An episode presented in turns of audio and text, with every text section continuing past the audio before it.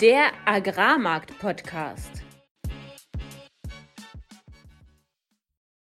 Heute diskutieren wir mit dem Chefhändler einer der größten Ölmühlen in Deutschland, was er vom Rapsmarkt 2023 erwartet, warum die aktuelle Biospritpolitik der Bundesregierung eine Katastrophe ist und welche Überraschung er uns für unser Gewinnspiel mitgebracht hat.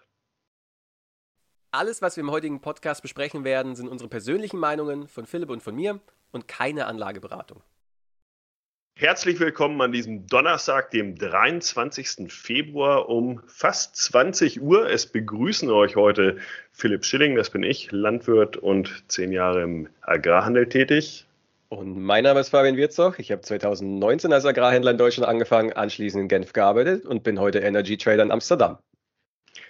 Heute haben wir neben uns beiden auch einen besonderen Gast und das freut mich sehr mein alter Kollege schon, jetzt muss ich ein bisschen ausholen, äh, ich habe das erste Praktikum, ich glaube 2008 bei Kage gemacht und da saß ich schon neben Christian Tilinski, für Freunde natürlich auch Tilly genannt, ähm, schon neben ihm am Rapsschrottisch damals noch. Ähm, insgesamt war er 15 Jahre bei Kage, zwei Jahre Prokurist mittlerweile bei Seels und immer schon im Ölsaatenhandel aktiv. Herzlich willkommen, Tilly, und schön, dass du da bist. Ja, vielen Dank, dass ich dabei sein kann. Und wir, wir freuen uns heute nach einem kurzen Marktupdate, und wir halten es wirklich kurz, ähm, über den Ölsaatenmarkt intensiv zu sprechen, über See zu sprechen und alles, was das Ganze beeinflusst, zusammen mit äh, Tilly. Wir werden ihm Fragen stellen, er wird uns äh, aus der Welt berichten und darauf freuen wir uns. Und damit kommen wir kurz zum Marktupdate, bevor es dann anschließend direkt ins Interview geht. Marktupdate. Mativ schließt heute mit 283,50 10,25 Euro letz, äh, weniger als letzte Woche. Gab einen heftigen Abverkauf am Dienstag und am Mittwoch. Ähnlich stark wurden im Grunde die Weizenmärkte unter Druck gesetzt. Gründe hierfür, und wir hatten sie eigentlich schon vorweggenommen in den letzten beiden Podcasts, der Getreidekorridor könnte sich doch verlängern. Es finden gerade Gespräche über äh, die, diesen in der Türkei statt mit Russland und der Ukraine. Ähm, Ukraine fordert eine Verlängerung für ein Jahr, noch Mikolajew als zusätzlichen Hafen rein und mehr Inspektionen, weil die Schiffe unglaublich lange mittlerweile warten, um aus dem Korridor rauszukommen. Russland dagegen exportiert munter weiter, hat jetzt gerade den letzten Ägypten-Tender, der immer preisgebend ist für den Markt, äh, verkauft 25 Dollar unter französischer Ware und damit erklärt sich im Grunde auch schon, warum wir wieder runter müssen, nachdem wir dieses Zwischenhoch gesehen haben. Russland bedient im Grunde jegliche Nachfrage aktuell.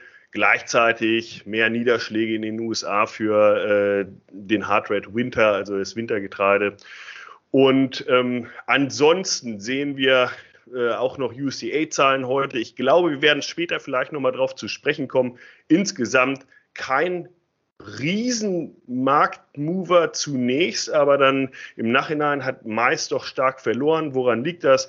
Weizenfläche ist hoch, das wussten wir schon in den USA, aber auch die Maisfläche ist massiv hoch, während Soja unverändert ist. Was das für den Markt bedeuten kann, reden wir später noch drüber. Und damit würde ich sagen, um es wirklich kurz zu halten, Fabian, direkt zu dir. Makro haben wir ja diese Woche gesehen, dass wir aus den Ranges ausgebrochen sind, in denen wir die letzten zwei Wochen waren, letzten drei Wochen. Und ähm, der, der insgesamt dieser Trend, der dahinter liegt oder das Momentum, was dahinter steht, ist, dass diese ursprüngliche Entwicklung, dass die EU-Wirtschaft sich verbessert, während sich die US-Wirtschaft verschlechtert, sich aktuell umdreht. Und das sieht man im Euro-US-Dollar, der jetzt um ein Prozent runtergegangen ist auf 1,06, kommt von 1,10 das sehen wir bei Öl, dass er immer zwar immer noch in der Range ist zwischen 75 und 80 Barrel, aber jetzt wieder am unteren Ende angelangt ist.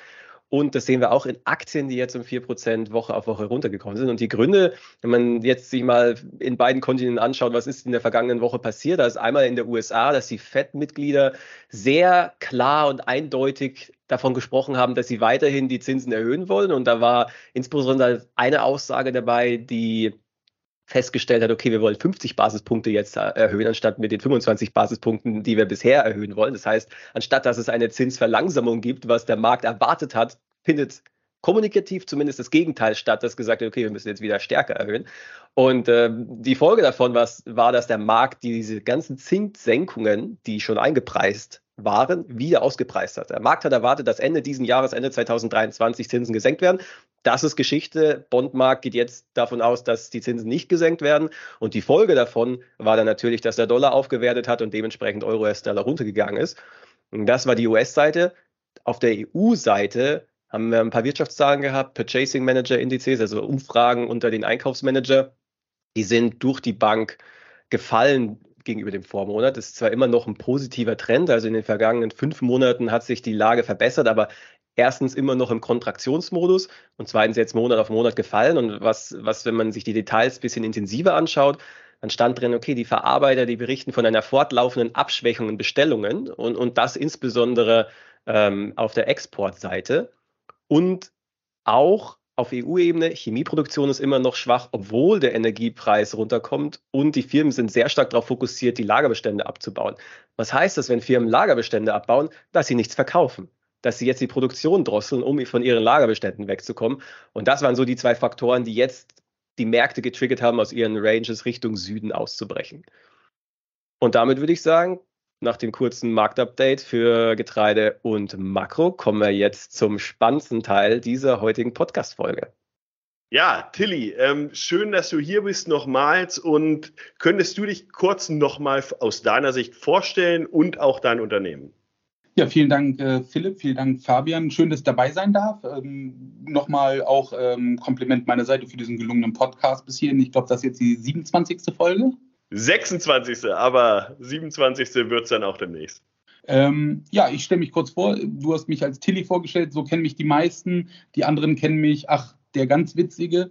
Und äh, für die, die mich nicht kennen, ich bin Christian Tilinski. Ich habe 2006 äh, angefangen bei Kagel, äh, habe dort eine Ausbildung gemacht, war dann ja, Rohwarenhändler für Rapsat, Rapsschrot, Rapsöl, habe dann ja die Leitung am Tisch übernommen, habe dann zwischenzeitlich den Risikomanagement-Tisch äh, gemanagt für die acht Jahre äh, und dann bin ich gewechselt äh, zu der Firma Seels als, ja, als Prokurist, kaufmännischer Leiter für den Bereich äh, Rapsverarbeitung.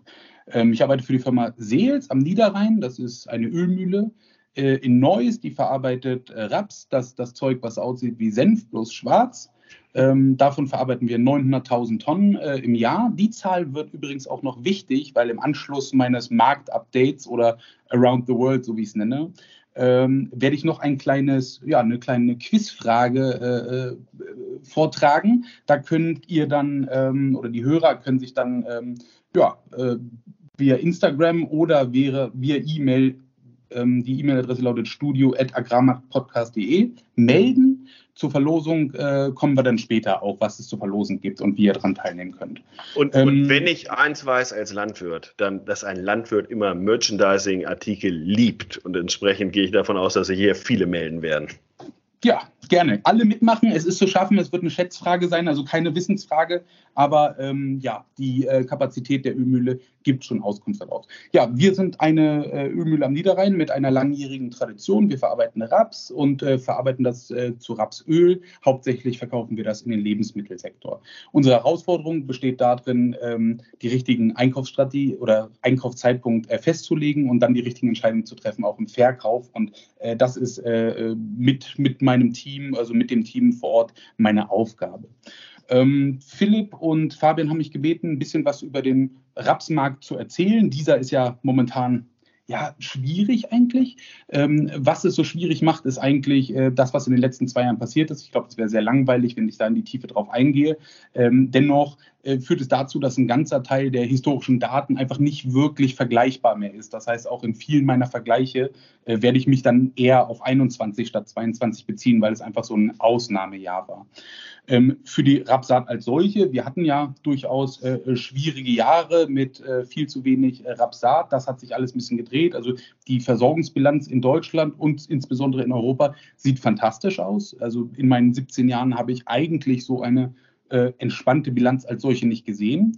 Dennoch gibt es multiple Faktoren, die das ähm, eigentlich äh, ähm, ähm, noch torpedieren könnten, aber da gehe ich dann äh, gleich drauf ein. Also jetzt nur mal für Europa gesprochen. Wir haben auskömmlichen Anfangsbestand gehabt, den wir mit rübergenommen haben. Und wir haben auch in Europa eine durchaus gute Ernte gehabt. Ja, es gibt ähm, wenig äh, Besorgnis, also die Ernte, die Aussaat ist gut verlaufen ähm, und auch der Winterverlauf war super. Also wir gehen nicht von großen Auswinterungsschäden aus. Also Polen, Deutschland, Frankreich sieht relativ gut aus.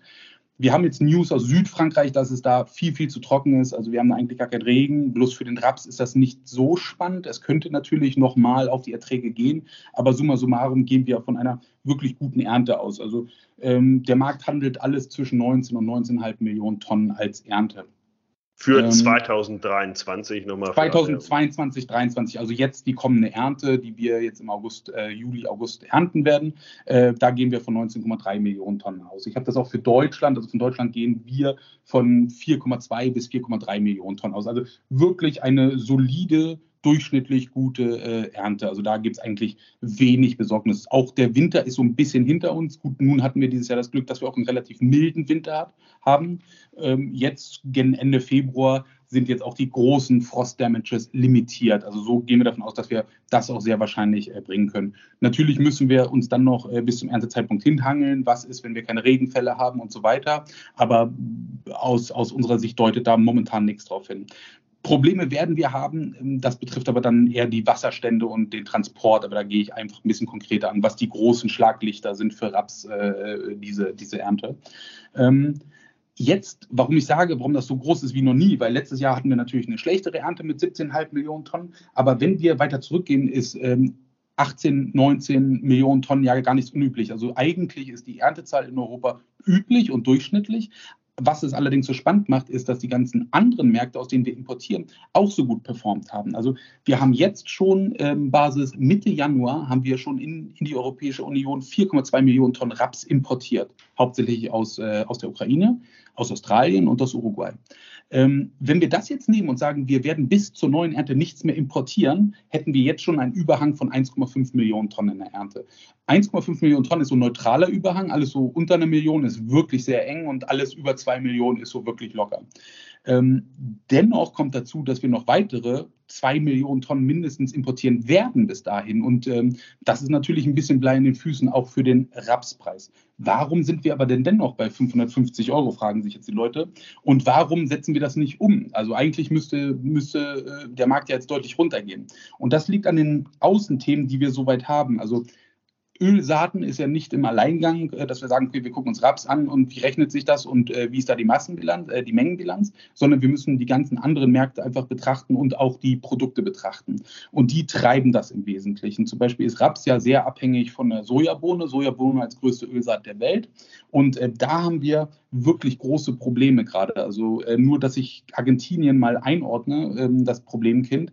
Ähm, Argentinien hat, sage ich mal, vor drei Jahren noch 50 Millionen Tonnen geerntet und jetzt äh, sind die Schätzungen überall von 32 Millionen bis 41 Millionen. 41 Millionen ist USDA, da wissen wir alle, dass die ja immer viel zu spät reduzieren eigentlich. Ich meine, im letzten Gang haben sie, ich glaube, dreieinhalb Millionen Tonnen reduziert. Ich glaube, so einen großen Move habe ich noch nie gesehen.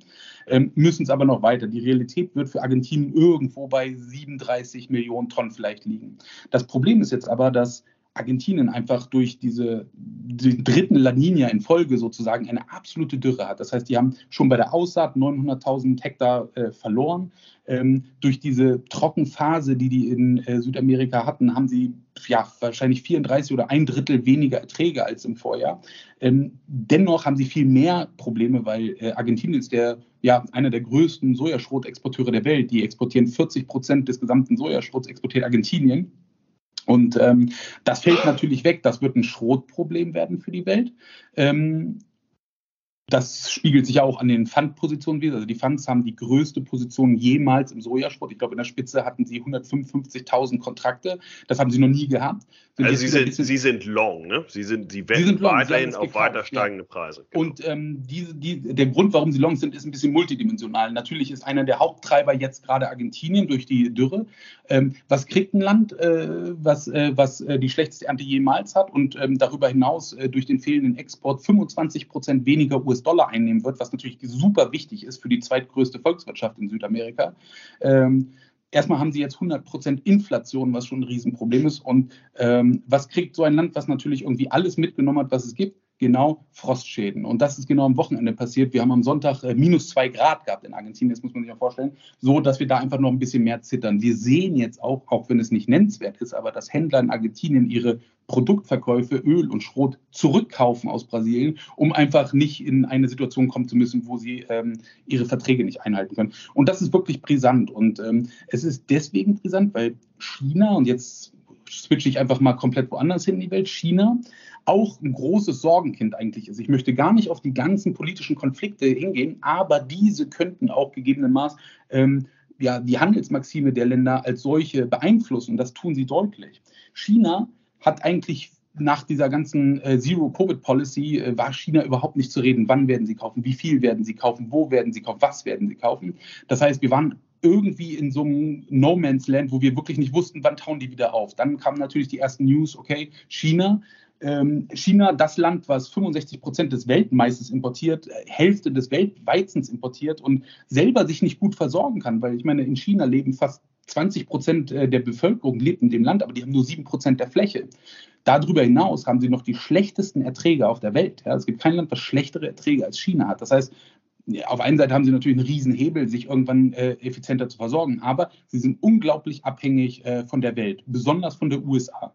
Ja, und da ist ja auch ganz interessant. Ich glaube, Sie haben ja jetzt dieses Jahr gerade angefangen im Mais, passt jetzt nicht ganz zum Möhrenmarkt, aber da gerade angefangen, GMO, Mais anzubauen, was, ja. wie du sagst, theoretisch ist, ein, ein massiver Hebel ist. Ne? Das und das ist ein Riesending. Also nicht nur GMO, ich meine, die haben ja äh, im, im, im vierten, vierten Quartal 2022 haben sie ja ihren Fünfjahresplan vorgelegt wieder. Das ist der 14. Fünfjahresplan, den China jetzt unter, dem gegenwärtigen, unter der gegenwärtigen Verwaltung vorgelegt hat. Und da haben sie ganz klare Ziele äh, reingeschrieben, zum Beispiel, dass sie den Sojaschroteinsatz im Futter reduzieren wollen. Die wollen den von gegenwärtig sind wir so bei 15, 16 Prozent Sojaschroteinsatz im Tierfutter in China. Ja, ähm, und die wollen das reduzieren auf 12 Prozent. Das hört sich jetzt nicht viel an, aber nominell sind das 6,1 Millionen Tonnen. Ja? Und da muss ja auch eine Motivation geben, warum sie das möchten. Und das liegt darin, dass sie von den Sojabohnen, die du ja nicht, also natürlich hast du auch Öl davon, aber in Hauptsache verarbeitest du die ja fürs Schrot, ja, weil ja, sagen wir mal 70, 80 Prozent davon sind ja nur Schrot. Und ähm, da sind sie sehr angewiesen auf die USA, ja. Also viele Bohnen kommen aus der USA. Und was jetzt schon passiert ist, ist, dass ähm, die gesagt haben, wir wollen Sojaschrot reduzieren, aber bis 2030 werden ja, äh, wird ja der Fleisch- bzw. der Tierbestand und die Nachfrage wird ja auf circa 520 äh, Millionen Tonnen steigen. Das heißt, die werden eine Steigerung vom Fleischkonsum von 16 Prozent haben, wollen aber in der Mischung das Sojaschrot äh, drastisch reduzieren. Und da ist wirklich die Frage, warum sie das machen wollen und wie sie es machen können. Und da ist natürlich jetzt, also was, was nach den Fünfjahresplänen immer kommt, ist, dass immer im Januar so, so einen Leitplan für die Agrarwirtschaft gibt. Dieses Jahr macht bitte das und das. Und auch da haben die es nochmal bekräftigt und haben gesagt, hey, reduziert den Einsatz von Sojaschrot, äh, baut mehr Bohnen an. Also sie wollen ungefähr 670.000 Hektar mehr Bohnen anbauen. Ähm, Schon dieses Jahr oder ist das ja, alles perspektivisch? Das, das, das ist für 2023. Und das ist, mhm. für, das ist ein Anstieg von 6% zu 21. Ich lasse jetzt 22 aus den Gründen, die ich genannt hatte, raus. Aber zu 21 wäre das ein Anstieg von 6%. Wir dürfen nicht vergessen, dass sie aber ähm, 21 schon 22 Prozent mehr zu 20 angebaut haben. Das heißt, die sind dann natürlich richtig auf dem Rekordniveau äh, selber sich zu organisieren. Auch Rapsat, was für die ja jetzt gar kein Thema ist. Also es gibt natürlich politische Gründe, warum sie aus Australien, die jetzt so viel geerntet haben, keinen Raps importieren können. Aber es gibt auch logistische Gründe, weil die Rapsmühlen sind im Inland. Das heißt, die Ökonomie ist völlig kaputt eigentlich aus Raps zu importieren, sagen wir mal. Das heißt, sie sind darauf angewiesen, Sojabohnen zu importieren. Und da ist in dem gleichen Plan auch, dass sie äh, dreieinhalb bis vier Millionen Tonnen mehr Crush-Kapazität bis 24 ähm, online haben wollen. Äh, Aber das, das sind ja jetzt, ich meine, das sind ja jetzt so die langfristigen Faktoren. Naja, ne? die sind bis ähm, 24, 23 und 24 sind das die Maßnahmen. Langfristig äh, müssen die natürlich ihre Erträge hochgehen. GMO-Mais bauen sie jetzt das erste Mal an und die waren einer der stärksten Gegner gegen genmodifizierte äh, Organismen. Und allein, dass sie jetzt sagen, okay, GMO machen wir, ist schon mal äh, äh, ein starker Ansatz. Noch darüber hinaus ist eigentlich viel wichtiger, wie sich die Warenströme verändert haben. Im Januar hat China eine Million Tonnen Mais aus Brasilien importiert. Das haben die noch nie gemacht. Und damit haben sie mehr importiert als Japan, der einer der größten Nachfrager für brasilianischen Mais ist. Warum machen die das? Ähm, so wie China gegen GMO war, war China auch gegen die Beimischung. Und das haben sie immer abgelehnt, um ihren Beitrag zu leisten, um die äh, Ausstöße äh, zu reduzieren. Und ähm, das ist auch ein Teil von ihrem Fünfjahresplan, zu sagen, okay, wenn wir damit nicht äh, äh, Hunger irgendwo erzeugen, können wir Ethanol beimischen. Also besonders Ethanol. Mit, mit beimischen redest du davon, dass man eben im Kraftstoff einen gewissen in Anteil an Kraftstoff, genau. Biodiesel und äh, Und das haben wir vorher nicht gemacht. Ne? Das haben wir vorher nicht gemacht, um ja, das ist ja ein gutes Mittel, sagen wir mal, die Luftverschmutzung zu reduzieren. Ein sehr gutes Mittel sogar. Ne? Ich meine, äh, Biokraftstoffe, ich, ich allein Biodiesel reduziert den Ausstoß zum normalen Diesel um 84 Prozent. Das muss man mal sacken lassen. Und das hat, da hat äh, China natürlich einen Riesenhebel. Und die müssen ja auch ihre Klimaziele erreichen oder möchten die. Möchten wir müssen ja, wir müssen natürlich vorsichtig sein. Das ist das, was China uns mitteilt, sagen wir mal. Nicht? Also äh, da, da, müssen wir immer bei, bei China ein bisschen anders sehen. Auch die Statistiken, die wir bekommen, ist immer nur das, was sie möchten, dass wir wissen. Dennoch ist es sehr realistisch, weil wenn wir uns letztes Jahr und vorletztes Jahr die Maisimporte angucken, wie die durch die Decke geschossen sind ähm, und dann aber sehen, dass die Bohnenimporte nicht runtergehen, weil die müssen 80 Prozent von ihren Bohnen müssen sie importieren. Aber wir sehen, dass sie bevorzugt aus Südamerika importieren wollen, mehr Mais importieren wollen, Sojaschrot äh, äh, reduzieren wollen und ähm, ja, versuchen, also sie haben jetzt nicht viel gekauft, auch ähm, ähm, nach, nach der Lockerung oder nach der Öffnung Chinas. Ich meine, das ist das, worauf wir alle gewartet haben, auch von der Energieseite. Ich meine, die importieren 50 Prozent des Weltrohöls. Ja? Mhm. Das heißt, allein von der Energieseite ist das eine, das ist das absolute Powerhouse der Welt. Ja? Und ähm, irgendwie saßen wir da und ist nicht wirklich viel passiert. Auch Bohnen, die Verarbeitung ähm, ist nicht hochgegangen. Also China muss mindestens zwei, zweieinhalb Millionen Tonnen äh, in, der, in der Woche verarbeiten eigentlich, um, um, um sozusagen die Ziele, die USDA gelegt hat, oder auch die Versorgung aufrechtzuerhalten. Und äh, wir haben vor dem Neujahrsfest, was einer der wichtigsten äh, Festivitäten in China ist, ja, das Mondfest, da kommt, äh, da kommt der Drache aus, aus den Bergen, dann der hat Angst vor Rot und Gold, deswegen wird alles in Rot und Gold geschmückt und es wird geknallt, damit er wieder zurückgeht und so läuten sie das neue Jahr ein, deswegen ist es auch immer am anderen Tag. Ne? Ähm, und das ist eigentlich einer der Spitzenmonate. Das, was jetzt, sagen wir mal, für die islamische Welt Ramadan ist, ist eigentlich von der, vom Konsum, vom Fleischkonsumverhalten, das sozusagen das Peak-Event. Und alle haben gesagt, hey, wir müssen darauf warten, weil davor werden sie richtig viel kraschen, weil sie viel Schweinebauch essen wollen. Hat nicht stattgefunden. Dann haben sie gesagt, okay, nach dem Lunafest, wo übrigens nichts stattfindet, da arbeitet niemand in diesem Land, also auch der Crash steht dann, wurde gesagt, jetzt müssen wir uns die Zahlen angucken. Und die waren desaströs. Die, die ersten Zahlen waren 1,6 Millionen Tonnen, dann 1,2 Millionen Tonnen. Das heißt, die schaffen es gar nicht, über die 2 Millionen Tonnen Crash zu kommen. Dennoch bauen sich die Sojaschrotbestände auf. Und da frage ich mich auch, boah, da ist irgendwas im Argen. Also deswegen, also ähm, die importieren im, im normalen Jahr, sagen wir mal, 95 Millionen Tonnen, um jetzt mal einen Stock im Boden zu stecken. Dieses Jahr ist, glaube ich, USDA bei 91,5 Millionen Tonnen. Ich habe es nicht mehr ganz im Kopf. Also ich würde mich nicht wundern, wenn wir da deutlich unter 90 Millionen kommen. Und das wird nochmal ein Schocker sein, natürlich ähm, für den Markt als solchen. Und das ist alles das, wo sich dieses Fundlong auf dem Sojaschrot basiert. Das wird natürlich richtig getriggert. Ähm, ähm, oder, oder richtig angeheizt durch die Argentinien-Story, die relativ wichtig ist. Wir dürfen aber nicht vergessen, dass Brasilien eine ganze Menge kompensieren kann. Ich meine, Brasilien wird dieses Jahr äh, 100 153 äh, Millionen Tonnen Sojabohnen ernten. Ne? Die Fläche, ja. das sind 43 Millionen Hektar. Ja? Das ist so groß wie Deutschland in Irland. Ja? Und ähm, ja, also um das, um das vielleicht auf, auf dem Sojakomplex nochmal zusammenzufassen, sagst du im Grunde, okay, Argentinien sieht echt schlecht aus und wird gerade auch noch einen Tacken schlechter, deshalb ja, die ist da, war da eine Story. Tonnen, ne? Genau. Dann haben wir Brasilien, da kommt die Rekordernte. Dann haben wir Gewinnt China und, und das ist ja eigentlich, wir, wir haben ja auch viel über China gesprochen in den letzten Monaten, was, was natürlich der tragende Faktor für diese Märkte sein kann. Ja. Und da sagst du im Endeffekt, da enttäuschen uns die Zahlen aktuell. Also die Zahlen enttäuschen Was, was so die, die Riesenflag ist oder, oder die, ja. die riesenrote Karte vielleicht auch für einen Markt ja. irgendwann werden kann. Ne? Ja, und, und für viele Märkte. Ich meine, und es ist natürlich, wie gesagt, im Ölsaatenkomplex, also wie gesagt, also der Ölsaatenkomplex, den kannst du halt nie alleine betrachten. Du kannst nie Schrot alleine oder Öl oder Saat alleine betrachten, weil es immer voneinander abhängt ne, und äh, sich gegeneinander bedingt. Aber in China kriegen wir ganz gemischte Signale. Sie kaufen jetzt wieder mehr, also die Exportzahlen jetzt sind wieder gut, aber die haben eine ganze Menge aufzuholen. Und mich verwundert einfach das, wie wollen sie eigentlich den, die Fleischnachfrage befriedigen können, wenn sie einfach so wenig jetzt schon gekrascht haben. Das heißt, da muss irgendwas passieren. Und die Zeichen stehen ganz deutlich darauf, wir wollen mehr Mais, wir wollen mehr DDGS, um äh, Sojaschrot abzulösen aus der Ethanolproduktion.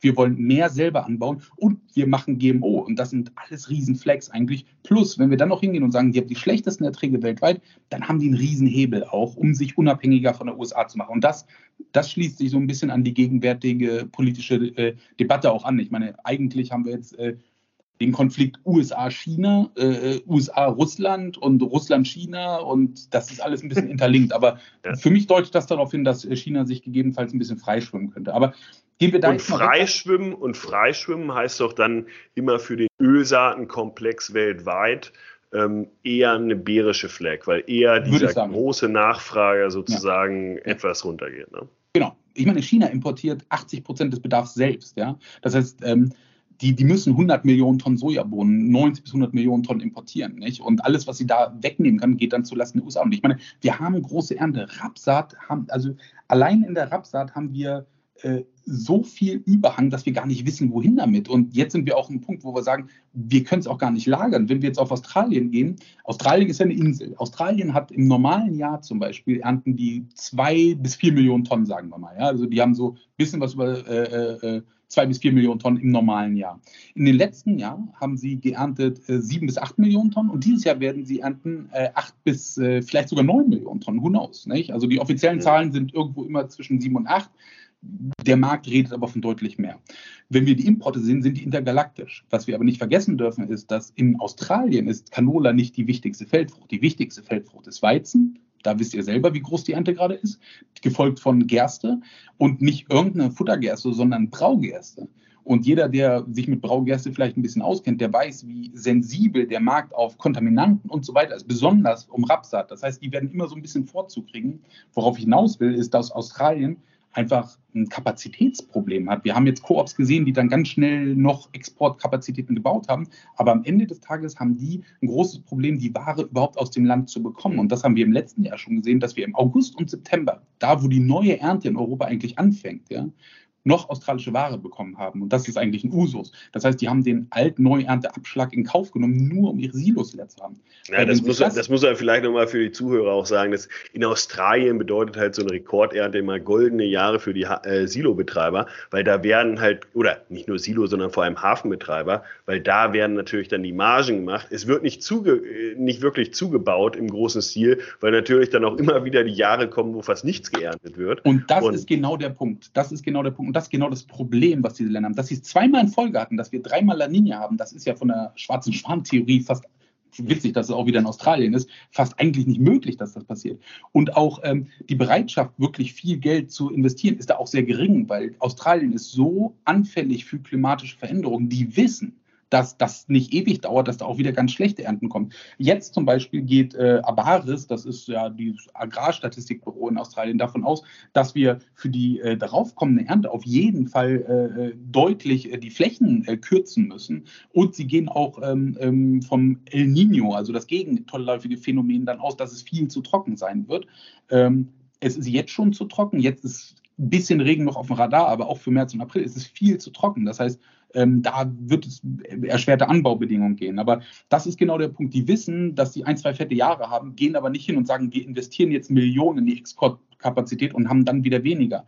Weil die Veränderungen sind nicht wie in Europa, dass wir in einem schlechten Jahr haben wir 17 Millionen Tonnen und im guten Jahr haben wir 20 Millionen Tonnen, sondern im schlechten Jahr haben die jetzt mal im Raps gesprochen 1,8 Millionen Tonnen, 2 Millionen Tonnen und im guten Jahr haben die 7, 8 Millionen Tonnen.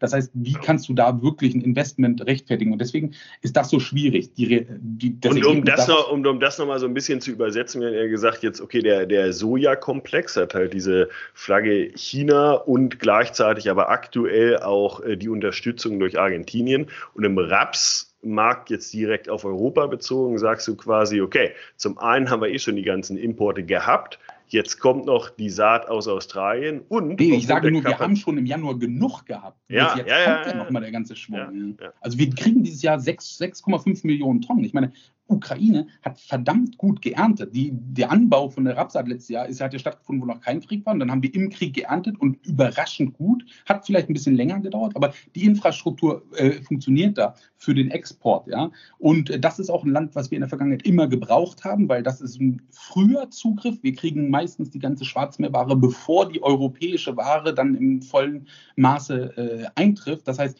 äh, zeitlich hat das gut getroffen. Und wenn wir dann die europäische verhackstückelt haben, kam die australische. Dieses Jahr war das schon, dass irgendwie alles zusammenkam. Und da ist einfach der Druck. Also um Australien abzuschließen, glaube ich einfach, die werden wieder eine Riesenernte haben. Das meiste davon wird nach Europa gehen und ähm, ja, und wird eigentlich hier ein bisschen Blei auch an den Füßen sein und an den Preisen.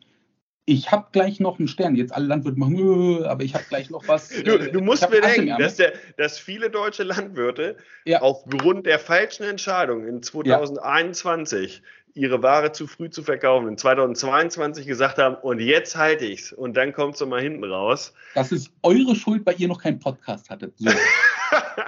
Aber um das nochmal abzuschließen, die Welt ist viel komplexer geworden als sonst. Ich meine, fundamental würdest du sagen, der Markt muss runtergehen, deutlich. Er wird nie wieder auf historische äh, äh, Levels kommen. Das ist einfach, wir haben eine gesamte veränderte Welt als solche. Ich meine, Geld kostet wieder Geld, das war auch lange kein Thema mehr. Dann Energie, ich meine, Europas Wachstum war ja lange Jahre durch das billige Gas oder unter dem Markt eigentlich hat Europa Gas gekauft und dadurch war das Wachstum ein bisschen subventioniert. Das geben wir jetzt ein bisschen zurück. Summa summarum, von der Rapsversorgungsbilanz sind wir ausgeglichen. Die Ukraine da müssen wir jetzt natürlich auch gucken, was kommt. Also ich höre Stimmen, die sagen, das wird schlecht. Also ich meine, die hatten zwei super Ernten, also deutlich über drei Millionen Tonnen. Ähm, und jetzt ähm, müssen wir natürlich gucken, wie sieht das aus äh, äh, mit dem nächsten Jahr. Weil jetzt müssen sie unter den Kriegsbedingungen auch ähm, anbauen und so weiter. Plus wir haben diese Export-Korridor-Diskussion, die haben, ja, der, der Vertrag, der fällt ja am 18. März weg, sind jetzt in Verhandlungen zu sagen, was wir machen. Ähm, hier ist ganz, ganz, ganz essentielle Bestandteile, worüber der Markt meines Erachtens nach noch viel zu wenig spricht. Und das ist zum ersten ähm, der Antrag der Wirtschaftsministerin zu sagen, hey, unsere Metallexporte sind massivst runtergegangen und die sollen bitte Bestandteil des Exportdeals werden. Ähm, aus klarem Interesse, warum sie das machen wollen. Aber für uns würde das bedeuten, ähm, dass ähm, wir 12 Prozent Ladekapazität verlieren würden. Und das ist natürlich verdammt schwierig. Ich meine, viele Maßnahmen haben stattgefunden im Schwarzmeer. Jetzt wurde der Bistre-Kanal ausgebuddelt. Also jetzt können größere Schiffe in diesem Kanal von dem ähm, äh, Ismail und Reni-Port dann nach Konstanza fahren und nach Europa exportieren. Vorher waren die relativ auf 3000 Tonnen limitiert. Jetzt können Schiffe mit einem Deadweight von 10.000 da reinfahren und dann 7000 Tonnen beladen. Das heißt, die Exportgeschwindigkeit wird sich auch über diese niedrig äh, Flachwasserhäfen ähm, erhöhen. Das ist erstmal das eine Thema. Aber wichtig ist, dass wir auf diese Metallgeschichte einen Fokus legen, weil wenn das durchgeht, verlieren wir faktisch Exportkapazität. Das aber die, die Exportkapazität, würde die dann zu Lasten von Raps gehen? Weil ich würde jetzt so denken, ähm, Getreide, okay, also es wird geschätzt, drei, genau. drei, 300, 300 bis 500.000 Tonnen äh, Getreideölsaatenkapazität wird davon weggenommen. Ja pro Monat an Verladekapazität. Ja. Ähm, aber, aber jetzt würde ich ja trotzdem denken, wenn ich was exportieren kann in der neuen Ernte ähm, 2023, dann exportiere ich doch als erstes Raps, weil da habe ich mehr Wert pro Schiff, das ich rausschicke. Ja. ja, ich weiß nicht, wie die Ökonomie für Metalle ist, aber die ist wahrscheinlich noch besser. Ne? Klar, nee, nee, aber ich meine nur, das sollte doch, die Verladekapazität sollte doch dann zu Lasten von meinetwegen Weizen gehen, anstatt von Raps oder Mais, Korrekt. wo eh immer die Margen höher Korrekt, sind. korrekt. Natürlich, die gucken natürlich, wo kriege ich die meisten Dollar pro Verschiffung und das kriegst du natürlich in dem Agrarbereich mit Raps, ja. Kriegst das Doppelte vom Weizen. Also deswegen hat das auch jetzt im letzten Jahr den Vorrang gehabt. Also wir haben gesehen, dass wir da fast keine Unterbrechung haben. Wir haben jetzt noch mal ein, zwei Schiffe gekriegt, äh, sagen wir im Februar Februar. Aber ähm, in, in der Vergangenheit waren wir bis Dezember durch, weil dann hatten sie diesen Steuervorteil. Gut, jetzt haben sie ein, zwei Monate länger exportiert, aber im Wesentlichen hatten wir die Ware drin. Also die Exporte sind sehr gut gelaufen. Auch schon ohne den Exportdeal übrigens. Da haben wir auch schon 150.000 Tonnen pro Monat bekommen. Gesplittet auf LKW, äh, Binnenschiff mhm. und so. Ja. Nicht? Das heißt, es funktioniert und genau der Raps geht zuerst raus, weil er am meisten bringt. Nicht? Ähm, Sonnenöl, ich weiß gar nicht, ob ich jetzt auch im Hinblick auf die Zeit darauf eingehen sollte. Ich meine, da haben wir. Ja, doch kurz. Ich glaube, viele ja. Landwirte haben tatsächlich als Alternative aufgrund dieser trockenen Jahre angefangen, darüber nachzudenken, Sonnenblumen anzubauen. Und das ja. haben auch viele gemacht. Ich meine, wir als ja. äh, alte Kagel-Mitarbeiter wissen natürlich, die einzige Mühle, wo das wirklich hingeht, ist Kagel. Aber ähm, ja gut für Deutschland, genau. Für Deutschland, für Deutschland. Es gibt natürlich noch andere, die das nehmen können in Deutschland, aber ja, es gibt noch einige mehr. Ähm, mit, mit Sonne ist das so ein Ding. Ich meine, wir haben wir haben äh, von Jahr zu Jahr haben wir sechs Millionen Tonnen verloren, ja, und die haben wir einzig und allein in der Ukraine verloren. Ähm, Saat. Allerdings ist die Ukraine nicht der größte Sonnenblumenkernexporteur, das machen sie auch, aber vor allem und am liebsten exportieren sie das Sonnenöl, ja. Und äh, das war natürlich das große Drama und da mache ich auch den Bogen äh, nochmal zu unserer ähm, ähm, ähm Treibstoffpolitik in Deutschland. Also ich, ich sehe, wir sind relativ fortgeschrittener Zeit, ich halte mich kurz, ähm, auch wenn wir da wahrscheinlich eine ganze Folge mit füllen konnten. Ähm, ähm, mit, der, mit, der, mit dem Sonnenblumenöl ist das natürlich so ein zweischneidiges Schwert. Erst, erst hat das ähm, angefangen äh, in der Krise natürlich, wo komplett die Märkte explodiert sind. Raps ist auf über 1000 Euro die Tonne gegangen. Über 1000 Euro die Tonne ist natürlich reine Panik und Aktionismus gewesen. Ähm, aber auch wiederhol das nicht immer. Das, das, das ist Salz auf die Wunden vieler, vieler ja. Leute. Okay, aber die wenigsten werden das gemacht haben. Ja? Die ja, wenigsten ja. werden das mitgenommen haben. Und das ist ja auch die Realität, dass man die Spitzen da, die muss man auch ignorieren, wenn man den Chart betrachtet, weil weil es äh, ist einfach illusorisch zu sagen, ich werde immer nur an diesen Punkten verkaufen. Nicht? Also man muss natürlich eine, eine, ganz einheitliche Strategie haben. Aber man muss sich natürlich vor diesen Events schützen, wenn sie gegen einen laufen. Und das muss man vielleicht auch ein bisschen früher machen. Ja, gut, aber das, was im Raps passiert ist, ist natürlich auch in den Ölen passiert. Wir haben dann gesehen, wir selber äh, als, als Ölmühle am Niederrhein haben Anrufe aus allen Teilen der Welt erhalten, die wollten Öl kaufen. Öl ist teilweise über 2500 Euro die Tonne geklettert und es hat ja auch ein bisschen eine Überdeckung stattgefunden. Wir haben heute noch in den Supermärkten irgendwie welche Flaschen mit griechischen Schriftzeichen drauf oder aus der Türkei und so weiter. Das ist einfach das, was gekauft worden ist. Wir hören jetzt auch, dass viele Paletten einfach äh, jetzt das Mindesthaltbarkeitsdatum überschritten haben, was bei irgendwelchen Supermärkten noch äh, in den Legern steht. Ähm, dann hat sich ähm, relativ äh, schnell geklärt, oh, wir können das irgendwie managen. Ich meine, viele, viele konnten es nicht und wir hatten wirklich eine Zeit, aber die Preise als solche haben sich ein bisschen normalisiert. Ähm, das heißt, wir sind dann auch relativ wieder schnell runtergegangen und es wurde auch rationalisiert. Ja. Ähm, was jetzt so ein bisschen stattgefunden hat, ist, dass ähm, der Markt als solche ein bisschen traumatisiert ist von den Sonnenöl-Sachen. Äh, äh, Viele trauen sich auch gar nicht mehr. Es ist mehr so eine Heuristik-Sache äh, als, als eine rationale Geschichte, dass die Leute, ja, wenn sie jetzt schon mal auf Raps umgestiegen sind, dann bleiben sie auch auf Raps und möchten ungern aus der Ukraine kaufen, weil Hand aufs Herz, es ist völlig ungewiss, was uns da jetzt noch die nächsten Monate äh, ereilt. Und ähm, einmal den Schaden zu haben und Salz in der Wunde zu haben, ist eine Sache, aber das das zweite Mal, das wird natürlich versucht zu vermeiden grundsätzlich hatten wir dann Sonnenölproblem auch. Also ähm, Sonnenöl ist massiv runtergegangen. Türkei ist ein ganz großer Abnehmer gewesen. Da hatten wir jetzt leider dieses fürchterliche Erdbeben. Und ähm, besonders in dem Epizentrum sind einige Raffinerien gewesen, die dann das rohe Sonnenblumenöl gekauft haben und da raffiniert haben und in die Flaschen abgefüllt haben. Und ähm, ja, und auch ohnehin war die Deckung des türkischen Marktes als solche schon ziemlich gut. Also die haben gutes Öl gekauft. Es war ja auch, äh, sagen wir mal, verhältnismäßig günstig. Also Vergangenheit hat das ja immer eine Riesenprämie gemacht und jetzt ist es gleichpreisig oder sogar zum Discount teilweise gewesen zu Rapsöl. Das heißt, da ist viel gemacht worden. Ähm, jetzt haben sie den Tender ausgeschrieben. Also sie kaufen jetzt nochmal 44.000 Tonnen äh, Sonnenblumenöl.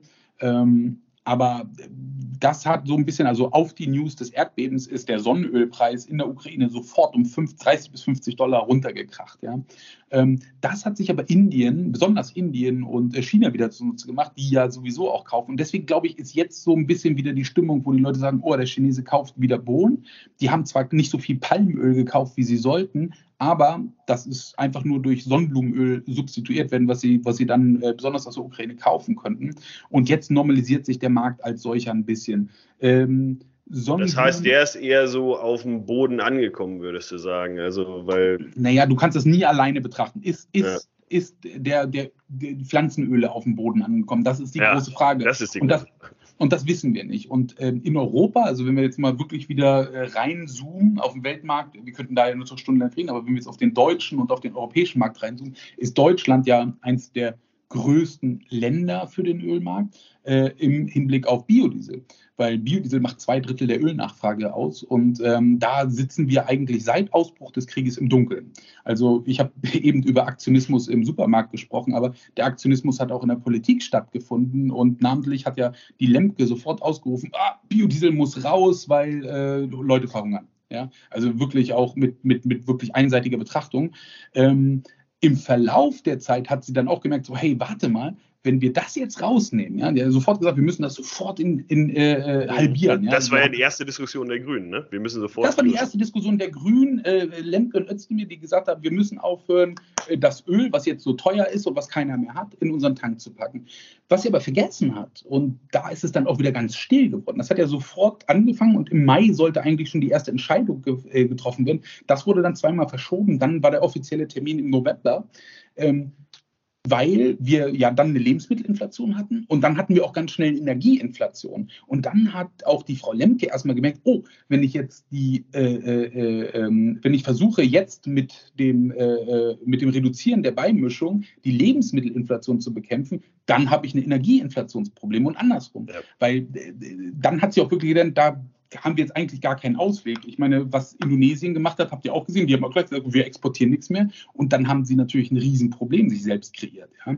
Und ähm, neben der Tatsache, dass ja das Rapsschrot auch ein ganz wichtiges Futtermittel äh, oder Inhaltsstoff von Futtermitteln absolut, ist. Absolut, absolut. Guck mal, wir, wir verbrauchen äh, zwei Drittel des Öls im Biodiesel. Wenn das wegfallen würden, würden uns dreieinhalb Millionen Tonnen Rapsschrot fehlen in Deutschland. Das ist Futter, das ist Protein, äh, Protein-Einzelfuttermittel. Äh, und das sind alles so, deswegen sage ich, Ölsaatenkomplex ist komplex. Du kannst nicht einfach hingehen und sagen, okay, wir, wir mischen jetzt nicht bei. So, was die Lemke aber gemacht hat, um das, äh, äh, sagen wir mal, politisch zu spielen, erstmal gar nichts gesagt, uns komplett im Dunkeln gelassen. Und das hat auch so ein bisschen dazu geführt, dass einfach gar keine Planbarkeit mehr da war. Wir selber wussten nicht. Wir haben natürlich, die Margenstruktur ist hochgegangen im, äh, äh, im gesamten Markt. Das lag aber nicht daran, dass wir jetzt mehr Geld verdient haben oder wollten. Und ich bezweifle auch, dass der Großteil der Markt davon profitieren konnten.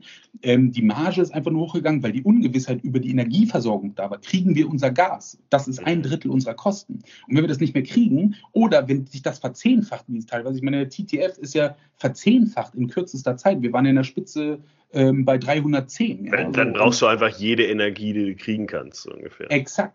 Plus, wenn du kein Gas bekommst, dann kannst du nichts verarbeiten. Dann ist egal, wie die Marge ist. Und dann ja. bist du im Default und dann hast du diese Riesenschwankung gegen dich. Und ich meine, das ist ein kaufmännisches Risiko, was wir entschieden haben, können wir gar nicht in dem Maß nehmen, beziehungsweise der gesamte Markt kann das nicht nehmen. Das heißt, wir haben zwar die große Margenstruktur gesehen, wenig konnten davon profitieren. Das hat sich jetzt so alles mit, mit Gewissheit und mit ein bisschen mehr Info. Natürlich haben wir noch ganz viel tote Winkel. Es kann noch ganz viel passieren.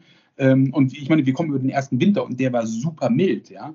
Aber äh, wir sehen jetzt auch, was zum Beispiel äh, äh, diese Carbon-Pricing ist. Ja, ich meine, da sind wir jetzt auch wieder an der 100 Euro. Wir haben zu wenig Wind. Wir, wir haben viel zu viel Kohle, die wir jetzt wieder verheizen. Das heißt, wir schaffen uns wieder woanders ein Problem in der ganzen Sache. Aber ich möchte nicht auf das Energiethema.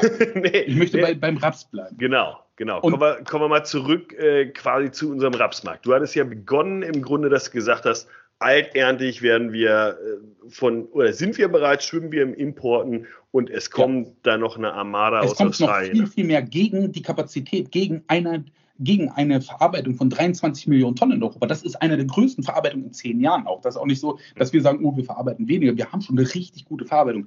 Aber die Ungewissheit über diese Biokraftstoffgeschichte, das ist eigentlich das Blei in unseren Füßen, wo es einfach überhaupt keine Planbarkeit gibt. Also wir wissen nicht, wann kommen die Leute. Zwischenzeitlich ist auch Gas Oil. Das ist ja einer der wichtigsten Faktoren für die, für die Mineralölkonzerne. Der guckt ja, da, dagegen muss ich das ja haben. Entweder kann ich Diesel oder Biodiesel kaufen. Und das ist ja alles in Tandem ungefähr. Und der ist ja auch zwischenzeitlich. In der Spitze waren wir bei fast 1400 und jetzt sind wir da auch bei 790. Das heißt, ja. der geht sukzessiv runter mit dem Energiemarkt. Und das größte Problem ist die fehlende Planbarkeit im Biodiesel. Ich meine, der ursprüngliche Entwurf war ja zu sagen, wir hacken das sofort in Hälfte. Also wir haben ja jetzt Crop-Based, das bedeutet, ähm, die Fläche in Deutschland, die hat einen maximalen Deckel, so viel darf äh, Raps oder, oder Pflanzen für Biokraftstoffe angebaut werden. Das liegt bei 4,4 Prozent gegenwärtig. Das ist irgendwann mal erfunden worden, um unsere Einsparungsziele zu erzielen. Und es ist super. Und das jetzt ist erstmal eine Quiz für euch. Was glaubt ihr, haben wir 21 durch Biokraftstoffe an CO2 eingespart in Deutschland? Da, da, da lasse ich doch einfach mal Fabian. Tonnen, den ja? Das sind 11 Millionen Tonnen. Und die, äh, die Effizienz ist einfach fantastisch mit 84, 85 Prozent. Das ist die Einsparung gegen Mineraldiesel. Und ich glaube, dass Biokraftstoff einfach ein gutes Mittel ist, um unsere Ziele da zu erreichen. Das zu reduzieren schafft uns folgende Probleme, dass wir A, nicht wissen, wie können wir unsere Ziele erreichen. B, uns fehlt das Rapschrot. Wo bekommen wir das her?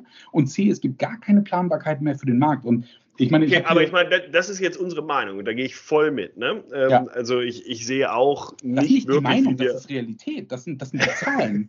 Das sind genau. die Zahlen. aber, aber, aber jetzt äh, mal, mal Annahme. Ne? Okay, wir, wir haben hier quasi über diese Ernte haben wir, äh, oder die Ernteperiode bis, bis 23 haben wir gesprochen. Und dann 23 sagst du quasi, okay, da ist auch hier im Inland, hier in Europa, vor allem in Deutschland, die große Flag, wenn jetzt wirklich Deutschland entscheidet, wir fahren das runter. Wir fahren jetzt quasi den Input von Rapsöl zum Beispiel runter.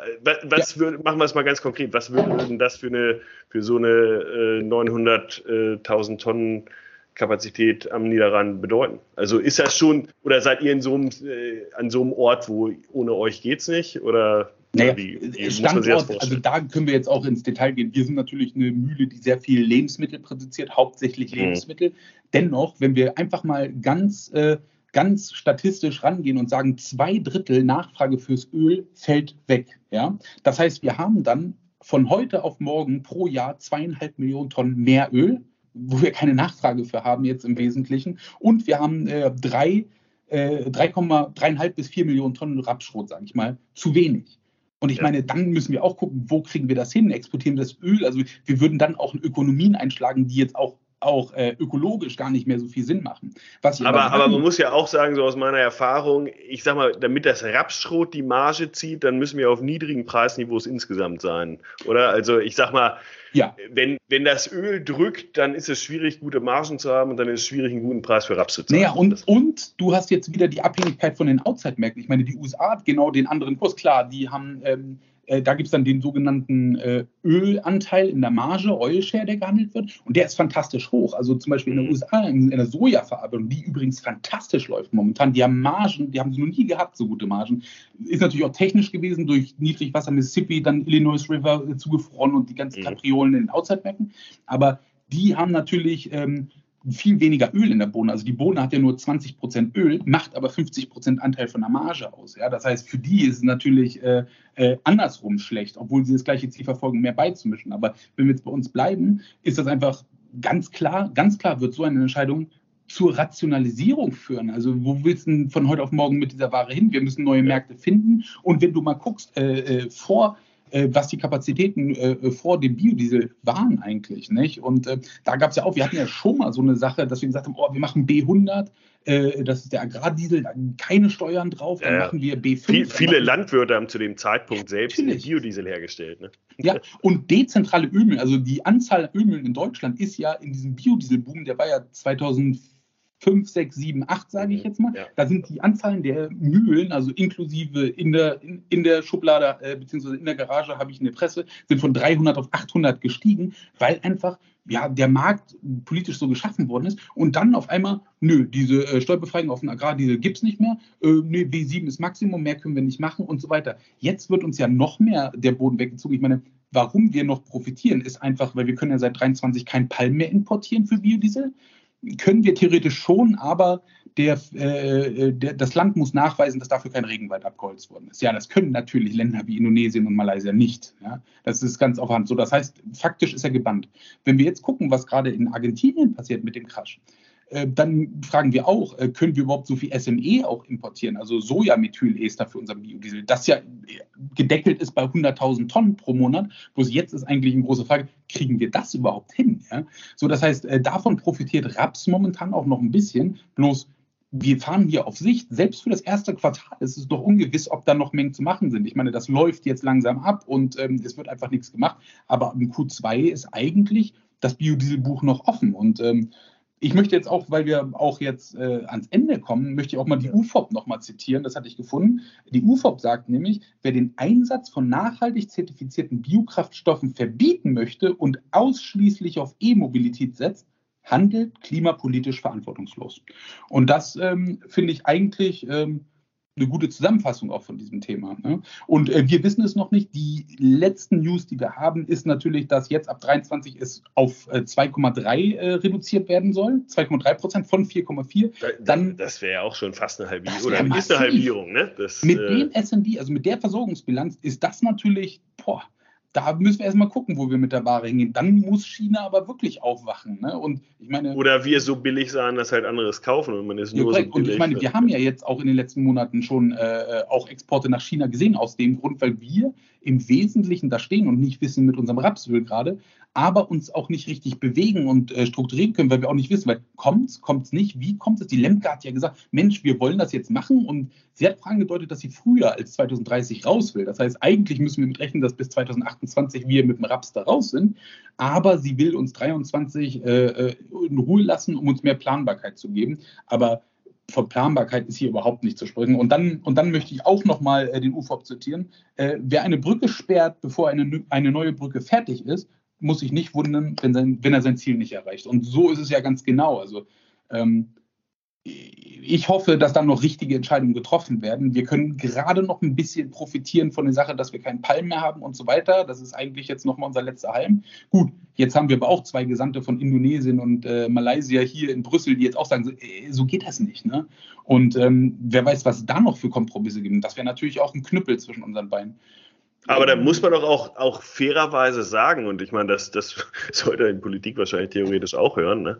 ähm, im Grunde muss man, was den. Rapsanbau, was den Rapsanbau angeht, echt vorsichtig sein. Ne? Also ich meine, die Perspektive, also wenn, wenn ich das so sehe vom Markt her, kurzfristig hatten wir durchdiskutiert, mittelfristig echt viele Risiken. Und wenn nicht so ein äh, Riese wie China dann auf einmal volle Kanne zuschlägt und äh, alle Pflanzenölpreise mit hochzieht und Energie vielleicht in diesem äh, Korridor, den, den er bisher gehandelt hat, jetzt, jetzt irgendwo bleibt, dann, dann ist da, da sind da wenig Argumente, die uns richtig hochziehen, wenn ich, wenn ich das so zusammenfassen darf. Ja. Oder, oder, oder wo siehst du noch, wo siehst du irgendwie das äh, Potenzial? Okay, Exportkorridor, klar. Wenn, wenn jetzt irgendwie. Exportkorridor, ich meine, das, das ist ein Potenzial, obwohl, ich habe euch die Versorgungsbilanz vorgelesen, Mhm. brauchen wir wirklich so viel aus der Ukraine? Ich meine, nächstes Jahr, äh, der Anbau wird ja sowieso ein bisschen schlechter werden. Gut, das ist aber ein Thema, was uns später interessiert. Ich glaube, ich meine, das Schöne ist, dass in diesem ganzen Tohuwabohu dieser dieses Naturgesetz funktioniert. Große Ernten, kleine Preise, kleine Preise, große Ernten, große Ernten, kleine Preise und wiederum. Also das, der, das dreht sich das. Wir hatten jetzt äh, wirklich hohe Preise und das führt natürlich zwangsläufig dazu, dass du mehr anbaust und das sehen wir. Wir haben einfach 10 Millionen Tonnen mehr Raps auf der Welt. Ähm, das, das dazu führt, dass dann irgendwie das wieder aggregiert werden muss. Bloß die Außenfaktoren sind so wichtig, die werden uns gerade so, ich meine, es gibt noch äh, äh, Sterne am Himmel. Zum Beispiel gibt es ja die Initiative Aviation Fuel, also, also für, für, für in den USA, Jets. ja. In den USA. Ja, ja, genau. Dann gibt es ähm, für Europa äh, die Initiative des äh, Sustainable Marine Fuel. Also zum Beispiel Niederlande überlegt jetzt auch zu sagen, hey, wenn ein so ein äh, Seedampfer bei uns in den Hafen kommt, dann muss er aber so und so viel beigemischt haben, um Mhm. irgendwie Treibhausgase zu sparen. Und und es gibt ja auch noch, ich meine, wir reden hier immer von der ersten Generation, also wirklich auspflanzen, Öl, Biodiesel machen, aber auch die zweiten oder dritten oder was auch immer kommt, die Innovationen, die daraus entstehen können, äh, die können ja auch was bieten. Am Ende des Tages haben wir die Infrastruktur da ähm, und da wird uns ja als eiskalt der Boden unter den Füßen weggezogen und ähm, das ist natürlich schwer zu akzeptieren und zu glauben, dass das tatsächlich so passieren kann. Nicht? Also Also ich, glaube, was, was man daran auch merkt, ist, wie, wie politisch beeinflusst dieser Markt auch ist, weil Ja. er natürlich über die CO2 zer- oder nicht nur Zertifikate, sondern in dem Fall auch äh, quasi. Beimischungsquoten und so weiter Ja. ähm, extrem politisch gesteuert ist und wie das diesen Markt auch beeinflussen kann. Ähm, Ja. Wie, wie glaube ich, kaum ein anderer Markt. Und gleichzeitig die Komplexität, und ich glaube, das hat jeder mitgenommen, der sich ansonsten nicht so viel mit diesem Markt beschäftigt, massiv ist, wenn wir über alle Pflanzenöle sprechen, wenn wir über die Angebot- und Nachfrageströme weltweit sprechen. Ähm, vielen Dank, Tilly, dass du uns Ja, einen so komplexen Einblick, aber gleichzeitig, glaube ich, auch sehr, sehr klar gemacht hast, wo sind denn die entscheidenden Faktoren. Ähm, und jetzt aber nochmal zu euch. Du hast doch von einem Gewinnspiel gesprochen, Mann. Ja, genau. Also ähm, ja, erstmal vielen Dank fürs Zuhören. Das hat mir auch Spaß gemacht. Also ähm, Philipp, wir kennen uns ja schon lange und du weißt, dass äh, so, so über Märkte, da können wir, glaube ich, äh, äh, Stunden verbringen. Da können wir so ein Joe Rogan Experience eigentlich draus machen, um das äh, komplex Ein, ein, früher immer im Büro, ne? jetzt, jetzt über den Podcast. Ja, genau. Genau, ja, wenn wir nicht mehr im Büro sitzen, das ist die moderne Welt. Ne? Ab, ähm, ja, und äh, wie gesagt, für mich nochmal zusammenfassend, also die Versorgungsbilanz ist ausgeglichen. Wir haben genug Raps eigentlich. Ich sehe keine Gründe, warum wir nochmal große Ausflüge nach oben fundamental begründet machen sollten. Äh, es können natürlich immer wieder Events eintreten. Ich meine, wir leben in einer Welt, wo zwei UFOs abgeschossen werden und keiner darüber spricht. Ja, also das, das muss man mal sacken lassen. Aber ähm, fundamental ist es wenig begründet. Im Gegenteil haben wir große Risikofaktoren, äh, Biodiesel Deutschland, ähm, aber auch Chinas Verhalten. Auf der anderen Seite sind die Bestände Chinas sehr gering. Das heißt, irgendwann müssen sie kommen. Auch wenn sie gerne eine Wende haben möchten, wird das nicht von heute auf morgen passieren. Das heißt, irgendwann werden sie sich ihre Kaufhose anziehen und auch mal ordentlich zulangen und das wird auch die Märkte nach oben treiben. Und das sind eigentlich dann in, in, meiner, in meiner Auffassung auch äh, die, äh, ähm, ja, die Momente, wo auch der Vermarktung genutzt werden sollte. Also wenn wir da nochmal äh, Mativ äh, Gen 600 Reisen sehen, also das ist in meinen Augen ein gutes Niveau, schon mal ein Teil äh, Abdeckung vorzunehmen. Aber da, da siehst du ein Potenzial? Das, ich meine, da, da sprechen wir in, immerhin über fast 10 Prozent nochmal von hier, ne? Das, äh das, das ist doch überhaupt nichts. Das ist doch überhaupt nicht 10 Prozent. Ich meine, ich meine, heute ist, äh, äh, allein, ich weiß gar nicht, wie Mativ jetzt äh, geschlossen hat, aber wir sind schon wieder zwei, oder letzten Freitag ist das beste Beispiel. Letzten Freitag ist die Mativ in den letzten 30 Minuten des Handelstages 14 Euro nach unten geknallt. Also wir waren dann mal plus minus. Also heute, heute 13,5. Also haben wir ja, auch geschafft. Heute 13,5. Und das hat es genau wieder in den letzten 10 Minuten, äh, in den 30 Minuten stattgefunden. Ähm, ich denke, so viele Algos sind auch kaputt. Wir sind ja auch, ganz viele Leute handeln ja auch äh, Spread verkaufen äh, Winnipeg-Raps äh, und kaufen äh, Europa-Raps oder verkaufen Bohnen, kaufen Mais und so weiter.